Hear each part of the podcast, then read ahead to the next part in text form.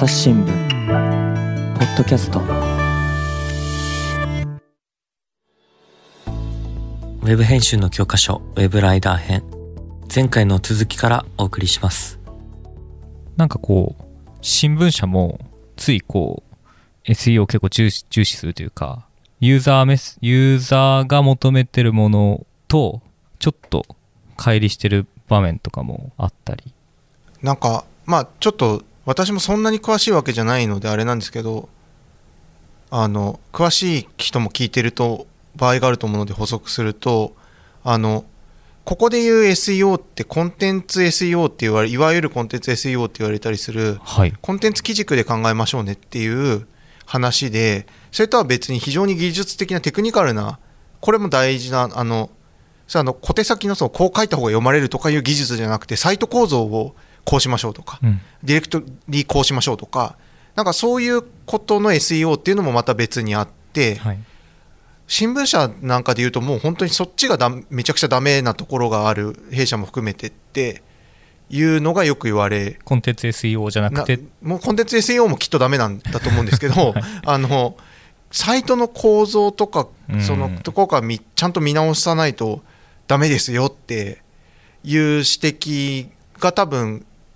本当に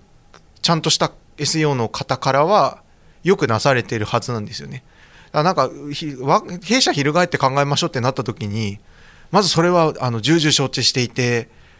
変えてほしいんですけど決済者誰なんだみたいな、はい、そういう別の難しさにウェブちょっとだけかじってる勢はやっぱ日々ね向き合ってはいるんですけどそこもやんないとなるほど。本当に届けるっていう意味でちゃんとこっち側に翻って考えた時はタイトルワークとかだけじゃなくて。あと多分そこから先ってそのプラットフォームにも転載してるし、はい、そういう方法をどうするかとか,、うん、だから検索していったけど例えば鍵付きだったらそれすぐ離脱しちゃうわけじゃないですか、うん、あの会員じゃない人は。そういうのがもし万が一何かしら影響するとしたらすごく前を置いたんで苦笑いしてる人は多分今あのね PC のなどの前で苦笑いしてると思うんですけどあのもしそういうのも影響するんだとしたらそういう課金の在り方とかも含めて SEO ってどうするのかっていうのも考えなきゃいけないし実際には結構総合戦略なのでなんかタイトルとかだけ考えればそのコンテンツのことだけ考えればいいわけではない。その周りの仕組みも同時に考えなければいけないっていうちょっとメディアに拡張した時はそういう問題も生まれてくるかなと思います。なるほど。奥山さんどうですか？そうですね。ただ私はですね、はい、結構本当に欲しかったらどんだけハードル高くても探すんじゃないかなっていう気もしてて、実際私もなんか最近あの沖縄の郷土史っていうのを、通販で買ったんですよ。本当に1回1つずつくらいなんでっていうものを買ってますよね。これはあの毎日新聞の書評に載ってたんですよ、はい、でまあ、絶対これアマゾンでは出てないんですで公民館に電話するんですけど公民館5時で閉まっちゃうんですよ。でああ今日も忘れたとか3日ぐらい逃して、はい、で予約つながったらこう振り込み用紙を、はい、なんかまあファックスで送るからファックスで送る。そこの口座に入れろ。まあ、入れてくださいと、はい、入れろなんてそんな高圧的な言い方じゃないですよ。入れてください。でそので電話口では教えてくれずファファックスですかっつってメールじゃないんですね。みたいな感じで。で会社のファックスをお教えして、私も今小声でやばって言ってしまう でまあ待機してでビーって出てきて、はい、でそれを振り込んで。そしたらなんか着払いでしかこう発送できない。なるほど。ということで。でうちの会社の制度で着払いは会社宛てには送れない。送れない、はい、っていうので、まあ、自宅に転送するとか、まあ、いろいろあったんですけど、はい、それでもやっぱり私それは欲しかった。うん。では沖縄のある地域の郷土史がこうむちゃくちゃ細かく書いててでまあやっぱり戦後のこういろんな歴史とかがこう一人一人一人の住民目線で書かれているので、うん、どんなルポロよりも面白いかったりはするんですけどこれたどり着くまでめっちゃ早歌かったんですけど、はい、全然やっちゃうんですよね、本当に読みたいものは。ってなると、まあ、松尾さん理論になるのか分かんないんですけどじゃあ我々我々とまあうちの新聞社がこう出しているコンテンツでそこまで熱量高くこう引きつけるものが何個あるだろうっていうのもある意味本質的な問いかなっていう気がするので、まあ、当然 SEO のそういったサイトの構造とかっていうのは、えー、ちゃんとやんなきゃいけないんでしょうけどもなんか結構スイッチ入った時の人間のパッションってすごいんでまあだからこそメルカリさんとかがすごいサービスとしてこう存在しているんだとするならまあ我々的にそういった熱量をどういうふうにこう受け止められるほどのものがあるのかっていう問いかけでもあるかなっていうのは今ちょっと聞いてて思います、うん、確かになんか確かにこう検索する時ってまあ、今結構情報が溢れてて基本的に、まあ、何もしなくても情報がどんどん入ってくる中で検索しようって思う時ってそのそれなりの熱量とか、ね、まあ、結構大きな悩みとか調べたいっていう欲求があって動くわけじゃないですか、はい、だからやっぱりそのユーザーの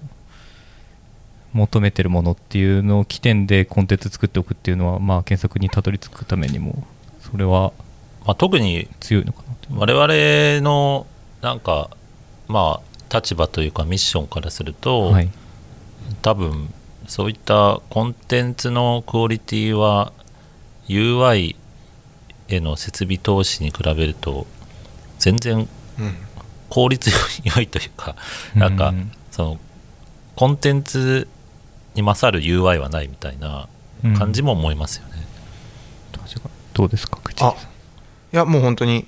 おっしゃられる通りだなと思いつつまああとは多分そのこれも2016年頃で僕まだ覚えてるんですけど、はい、Google は使わない SEO 対策してるからってゲンキングさんが言った記事がああったあった、うん、まあ当時めっちゃ話題になったんですよね。まあ強い非常に強いタイトルなのでいまだに6年5年経っても覚えてるんですけどまあだから Google もなんでそんなに方針変えて必死かってある意味では言ったらサービス自体がそっぽ向かれちゃうことがあるってことですよね。でこれは2016年時点ではもうみんな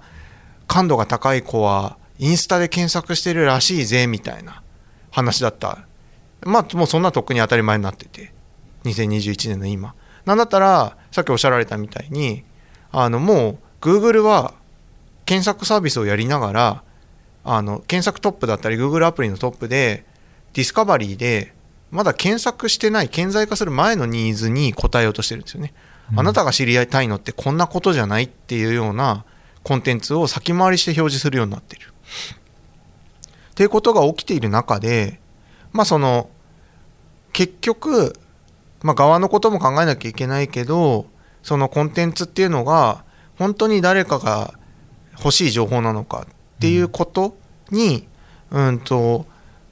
修練されていくとしたら、今回、ウェブ編集の教科書で取り上げさせていただいているような企業とかメディアの人たちっていうのは、まさに結構そこをやってる。その結果として、何らか選ばれていて、ユーザーから。で、逆に言うと我々も、ウェブ編集を考えるときに、この人たちに話聞こうって、浮かぶ特化した人たち何かに抜きん出た人たちなんだっていうことだと思うんで、うん、まあ、そのエッセンスっていうのをそれぞれのあの普段のまあ仕事内容に反映していくっていうことになるのかなと思います。なんか他方でこうユーザーの知りたい情報とこう我々発信者側としては、まあ、ユーザーにはそこまで求められてないかもしれないけどこう知ってほしい読んでほしいっていうものあるじゃないですか。そのこう隔たりというかギャップっていうのはどう考えればいいですかね？なんかまあパパッケージとして大事だと思えても思ってもらえてないのではといううん。それは自体深刻な問題がある。んそうですねですよね。なので、まあ、そこはある意味ではコンテンツだけど側の話でもあるんですけどそこら辺の戦略っていうのは当然必要だなと思いつつ、うん、ただなんかそれぞれの方向性であの、ま、別の回でやったクックパッドさんクックパッドニュースさんじゃないですけどあのそれぞれの方向性の中で読者とちゃんとコミュニケーションを取っていくってことはオールジャンル扱ってるからこそ本来はできるはずなのになという気もしますよね。なんかそのウェブライダー松尾さんのインタビューの中で、はい、会社の事業として結構サービスをいろいろリリースされてるんですよね。サービス、うん、SEO 以外の、まあ、大きな意味では SEO につながってると思うんですけどなんかこう文章作成アドバイスツールだったり、バナー作成アプリとかですねまあ、いろんなサービス展開しててでそれらの売り上げがですね会社として6割ぐらいを占めているとおっしゃっててでこれ結構大事だなと思ってなんか要はなんかコンテンツの定義みたいなのがすごく幅広いのかな。なんか SEO で引っかかって読んで離脱する回遊するだけじゃないものもコンテンツとして捉えているから、これはコード変容という表現で松尾さんおっしゃってますけど、まあ、読者が、まあ、ユーザーですかね、まあ、読むことだけじゃないっていう意味で言うとユーザーが何か課題を抱えていてそれがポジティブに解決するという意味での行動変容を促すものが多分コンテンツみたいな意味だから、別にそれがテキストである必要はなくてなんかまあ、食べ物でもいいかもしれないし、まあ、音楽でもいいかもしれないしでそういう意味で言うとなんかやっぱり従来のメディアに欠けている視点でもあるし SEO というものの狭い意味での落とし穴かもしれないですけどやっぱ踏み込んで考えないとページランキングがあたかもユーザーを満足させているかのように思えるゲームに陥りがちで、うん、それはなんか単なる手段に過ぎないぞみたいななんか本丸はどこなんだっていうのを、まあ、常にどっかで実感しておかなきゃいけないっていう意味で多分ウェブライダーさんはこうやってサービスの事業あるから結構 SEO についても、まあ、ある意味哲学的なことを言えるのかなって気がして、うん、哲学的なこと？そうです。後半ねほとんどこれ哲学ですこのインタビュー。後半哲学。もうあのなんかコンテンツとはみたいな感じで、もうやっぱりなんでしょうね。誰かの役に立つってどういうことだろうみたいな、そその境地に達してるんですよね。でやっぱ新聞記事とかも本来ならそういうのがあるはずなんですけど、うん、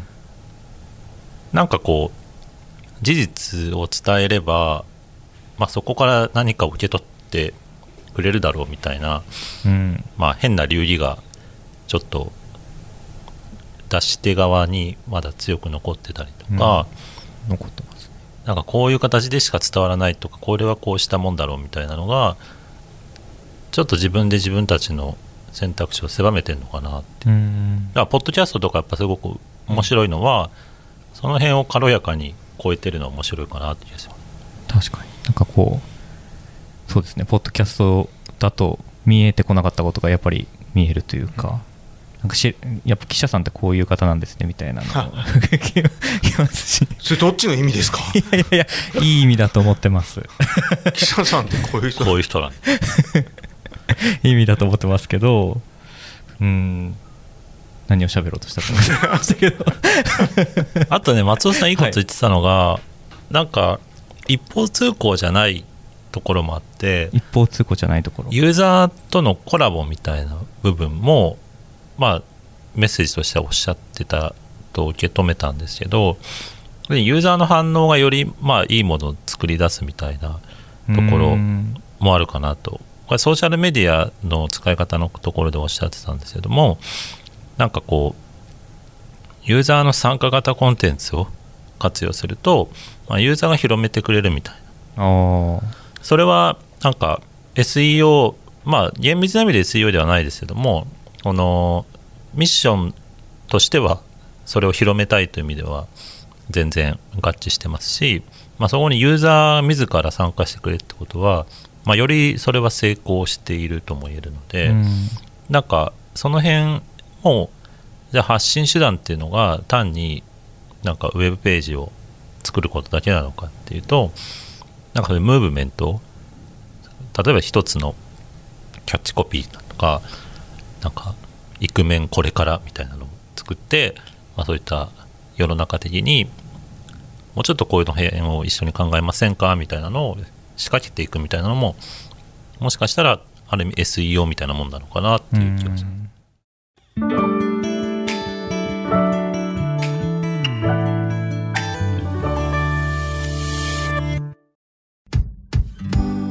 難しいニュースもポッドキャストで解説を聞くとちょっと理解できるかも。朝日新聞デジタルのコメントプラスって知ってる？テレビでおなじみのコメンテーターや記者が記事の背景やその先について投稿しているよ。もっと深く。もっとつながる。朝日新聞。このウェブライダーさんの事例から、まあ、繰り返しになるかもしれないですけど編集者のマインドとして持っておいた方がいいものっていうのはどういうところがあると思いますか？個人的には、はい、あのまあしたもんだじゃないですけど、うんと、それは SEO にもあったんだと思うんですよね。あのニュースの業界にはよくありますけどあの検索上位される記事っていうのは例えばタイトルは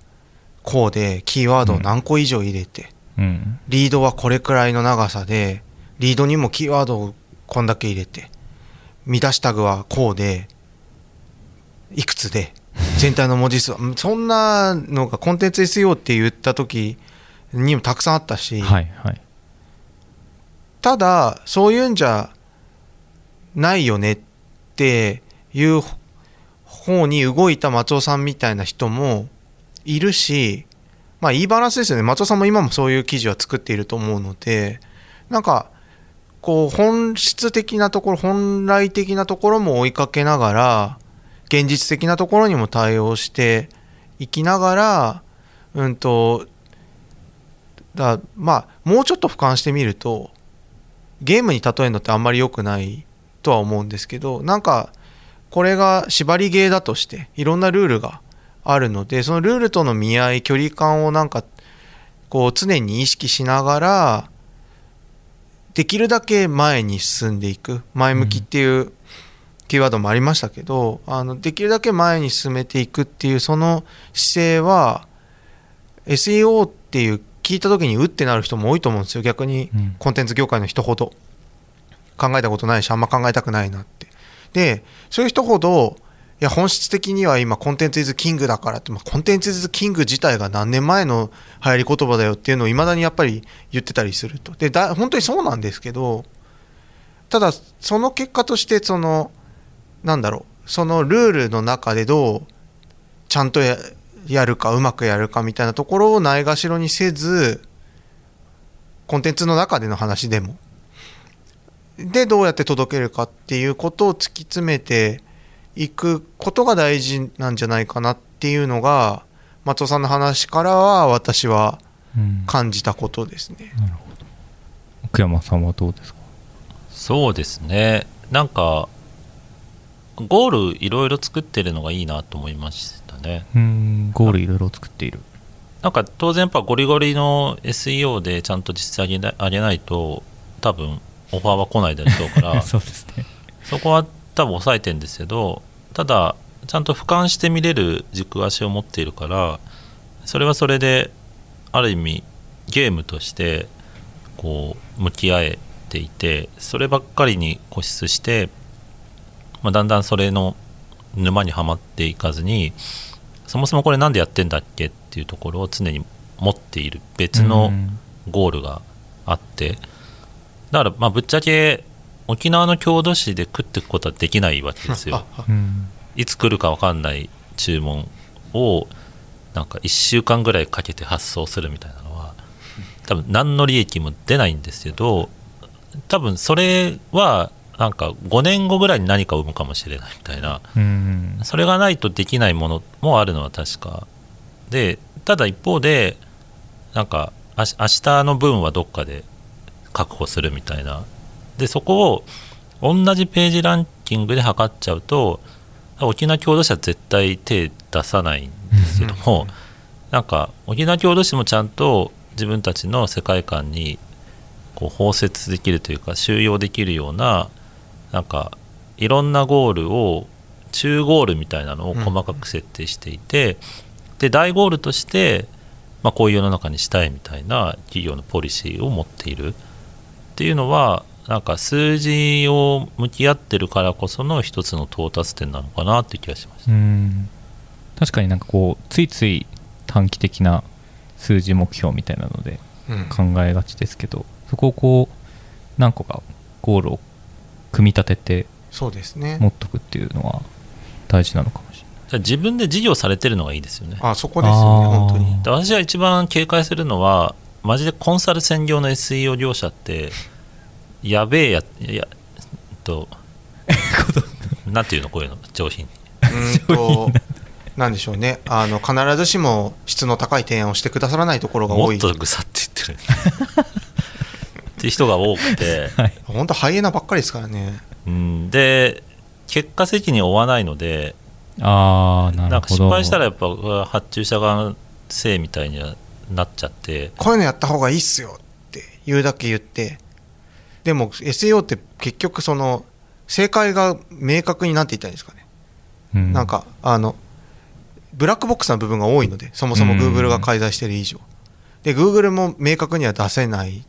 ところだとしてそれ言った通りにやって結果が出なかったとしてもあなんか他に「御社はここが悪いんじゃないですか?」ではってできちゃう、うん、でそれを有名なとこでもやってたりする。もはや、うん、もはやそこはもう企業の名前と必ずしもその提案が釣り合ってないことさえある、みたいな、あの私の方が言いやすそうなことを今バーってとりあえず言いました。いやいやいや。僕もだ何回かそういう経験ありますけど、はい、やっぱ頼っちゃう気持ちも出てくるし、うん、まあ、ある意味そういうのに資金提供している一端でもあったりして、うん、だから非常に難しいんですよ。だからこちら側も全部受け取らずにちゃんとこうここは採用ここはまあスルーみたいなのできればいいんでしょうけどいかんせんやっぱり複雑回帰な世界なので、うん、分かりやすいルールに頼りがちででもそんなものはそもそもないという現実だったりするので、うん、なんかそういう時にやっぱり腹割って話せるかどうかっていうところはなんか向こう側提案していただいてる方の側のこう立ち位置としてこうどういう文脈でそれを提案していただいてるのかなっていう意味で言うと、まあ、松尾さんみたいに別にこれリスクというよりかむしろ利益が出てるわけですけどもそのサービスを自分で運営されてでそれがちゃんとこう自分たちの次のビジネスにつながってる人たちがそのノウハウをシェアしていただけるっていうのはすごく健全な関係だなという気がしますね。やっぱ健全じゃない関係は多いですかまだ。まあなんて言ったらいいんですかね。うんとだそのここではそのウェブライダーさんだけが今取り上がっててそれはそれであんまり良くない引いてみればね、うん、状況なんですけどやっぱちゃんとやってくれるところは一握りですけどやっぱあって人ないし会社組織はやっぱあってちゃんとしたところををつかまないとでそれぞれの会社組織人にも得意分野不得意分野があると。例えば超大規模のサイトの SEO がめちゃくちゃ得意な人にコンテンツ SEO の話だけをしてもあんまりちょっとニーズが違うかもしれない、みたいな。詳しくないとなかなか難しい世界でもあるのでだからこそですね。じゃあうんとその真ん中のところは何なのかっていうのを突き詰めてった時に少なくともコンテンツやりましょうねっていうところになるっていうのはまあ面白いですよねって思ってます。やっぱそのコンサルだったりそういう SEO に関するコンサルだったり使う側としてもやっぱりこういう知識持っとかないと、うん、なんていうか太刀打ちできないというかまあ今の時代だからどっちが悪いじゃないと思いますよね、はい、それは向こうは向こうでちゃんと多分発注書に書いてあるサービスを提供してるわけだから。しっかり提供してるわけ我々我々っていうかまあ発注者側が分かってやってるのか、うん、何か違う期待を上乗せしちゃっているのかっていうのはもうどっちの責任っていう時代ではないのかなっていう気もします、うん、なんかもうもっと相対化していくともう訳が分かんなくなっていって例えばじゃあ新聞社だとしたら A 社はめっちゃ上手に SEO 対策してるけど B 社は対策できてないみたいなのがあった時に代替するコンテンツがあったらそっちの方が強くなっちゃうっていうような状況もあるけどもっとでも俯瞰してみるとそもそも新聞社のニュース新聞業界のニュース読まれてるんだっけみたいな。ソシャゲと戦うとしてその手段は SEO なのかみたいな。なんかちょもうちょっとなんか対極感を持ってその中でじゃあ今は何を重視して何の施策を打ってってやることが本来は必要なんだろうなって思いますね。どんなに新聞社間で SEO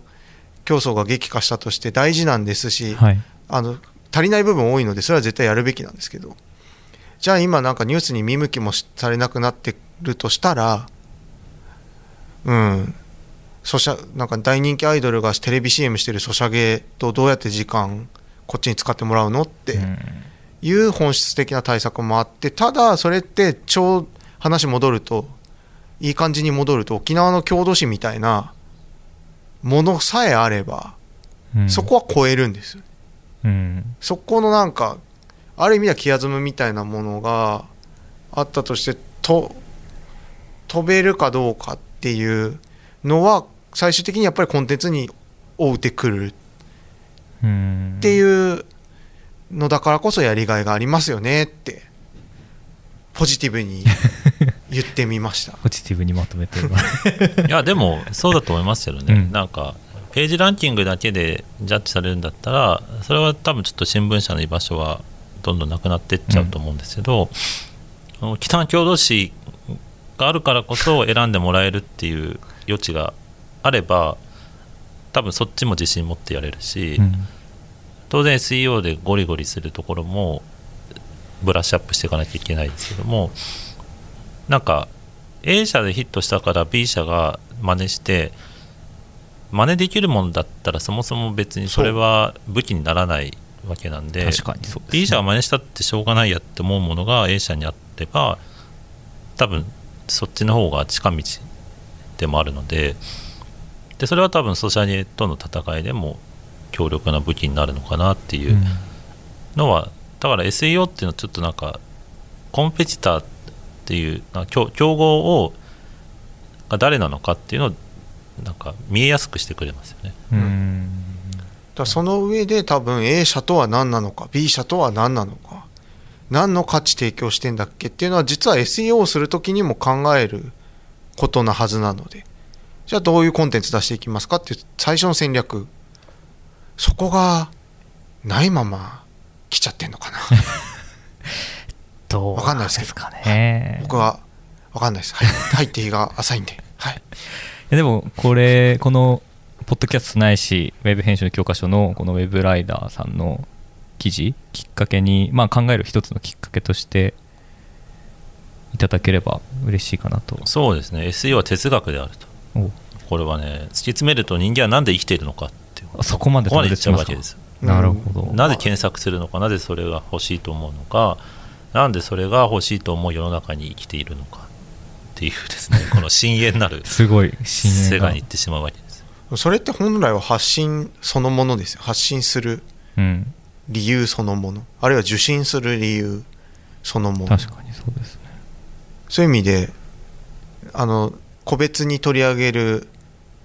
というのはこれが最終回になりますかねあそうですね。一旦そうですね。あの、はい、この先もうちょっと別の流れとかの話をさせていただけるかもしれないですけど、まあ、個別に取り上げる最後の人組織の中で最後は SEO っていうのもなかなかいい面白い着地じゃないですか、なって思ってました、はい、ぜひ今これで個別のは終わりますけどもまた引き続きの企画もいろいろそうですね。岡山さんが書き下ろした私は寿命をすり減らしてくれた。ウェブ全体とかコンテンツ制作全体の流れの話がむしろもう半分あるので。マジでね読んでほしいこれは。逆に言うと、はい、もう少しだけじゃあちょっとお話しさせていただくと、はい、逆に言うと個別の話ってイメージしやすいんですけど、うん、じゃあ具体的にどうしたらいいの？ってそれはうちには反映できないよっていうような思われた方もいるかもしれないんですよね。でなるべく我々もお話しする上ではこういうところがちょっとあの抽象度上げればこんな風に使えるんじゃないですかっていう形でお話中もできるだけ提案させていただこうとしたんですけどまあそこがもうちょっとあのより具体そのどういうものを作ってどう伝えていくかっていうことの具体的なお話なんかもねこの先させていただければウェブ編集の教科書もより理解してもらえるのかなと思ったりより実践的なそうですね、うん、実践編。実践編を。メディア編と実践編、うん、だタイトルワークとかの話もねしっかりなさってますもんね。実はね。はそう。どんなタイトルつけますかって。まあただその話するにはやっぱこういう話しとかないとね技術だけの話になっちゃうから。そうですね、うん、じゃあもう実践編もやるという方向で期待して。やらせていただけるなら。あ僕らはああ今あじゃあシーズン2制作決定。これがいわゆるシーズン2の制作決定の瞬間。はいということでそれも楽しみにしていただきつつまずこのメディア編ということで一段落させていただこうと思います。はい、とても長時間ありがとうございました。ありがとうございました。長らくお付き合いくださった皆様もありがとうございました。ありがとうございました。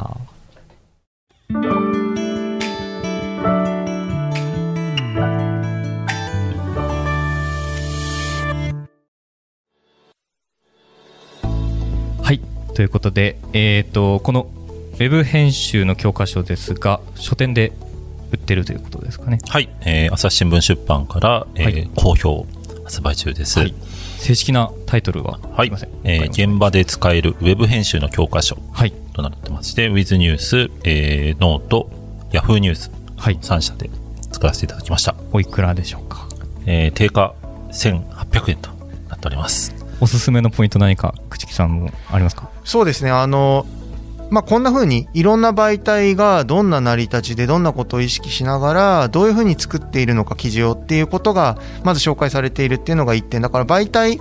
媒体研究とまで言っちゃうと専門的ですけどその媒体のことを知るために一つあの価値を提供できてるかなっていうのが1点と,、うんとまあ、もう一つはそのウェブ編集ってなんだろうその入り口に立った時に